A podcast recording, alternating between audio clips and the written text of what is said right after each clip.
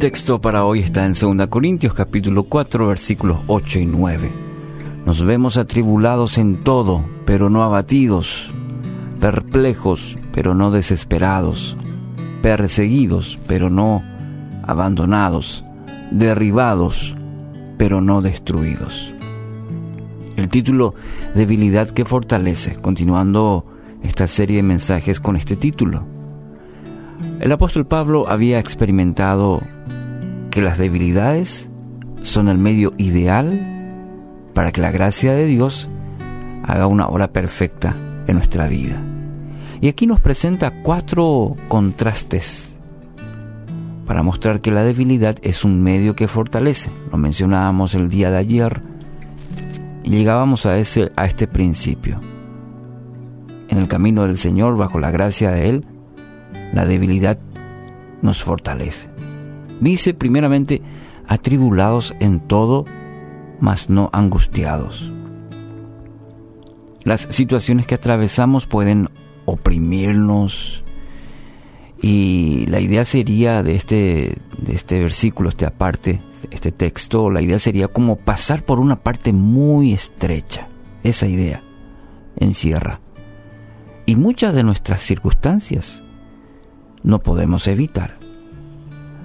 La palabra nos asegura que aunque estemos atribulados, no debemos angustiarnos. Debemos tener la seguridad que Dios tiene una salida segura y oportuna. Será sobre su vida hoy. Así será. La palabra lo afirma. Entonces tenemos que estar seguros que aunque estemos atribulados en todo, no estaremos angustiados. Segundo dice, en apuros, mas no desesperados. Bueno, y esta sociedad, este mundo actual anda a las corridas. El apuro parece siempre lleva a la desesperación. Fíjese nomás en cualquier situación, cuando andamos a las corridas parece que no vamos a llegar.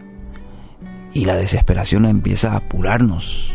Debe aprender a a depender de Dios, a depender de Dios para que Él le indique la dirección que debe tomar.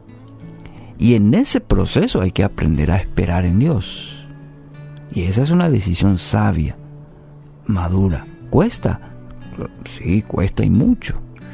Queremos que aun cuando pasemos en apuros haya una respuesta rápida.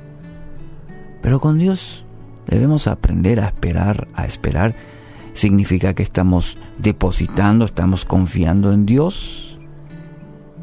Y en ese proceso Dios va a trabajar, trabaja en nuestra fe, nuestra confianza en Él. Entonces podemos decir, en apuros, mas no desesperados. Tercero dice, perseguidos, mas no desamparados. Y aquí el apóstol Pablo tiene toda la autoridad para hablarnos sobre la persecución por anunciar el Evangelio, su vida casi siempre estaba en peligro. ¿Qué persecuciones sufrí? Y de todas ellas me libró el Señor, dice en 2 Timoteo 3:11. ¿Cuántas veces en, en, la cárcel? Muchas veces ahí, y hace una descripción, eh, muchas veces Pablo, todo lo que sufrió por, por anunciar el Evangelio y decir, no estoy desamparado. ¿Por qué? Porque Dios está conmigo. Dios cuida de mí. Quizás hoy no sufras una persecución como la que menciona el apóstol Pablo, pero sí muchas veces estamos golpeados y creemos que Dios nos ha abandonado. Hoy tienes que tener la seguridad que Dios no te desampara. Él nos ha olvidado de ti. Y cuarto dice, derribados pero no destruidos. Y aquí el, contexto, el versículo es como que eh, trata de emplear la figura del boxeo. Cuando un peleador recibe tanto gol, tantos golpes, cae a la lona. Pero hace todo el esfuerzo, se levanta y vuelve a luchar. Así es con el creyente. Puede caer en el desánimo, pero con la ayuda y fortaleza de Dios vuelve a levantarse para continuar. Vuelva a levantarse. Vuelva a levantarse. Fortaleza de Dios viene sobre su vida hoy. Dice una frase, la fe verdadera y real no es otra cosa que la debilidad del hombre apoyándose en la fuerza del Señor. De L. Moody dijo esta frase. Entonces hoy se atraviesa por momentos de debilidad. No es que esté mal, es el mejor momento para que permita a Dios obrar y le otorgue, querido amigo, amiga, la fortaleza que viene de Él.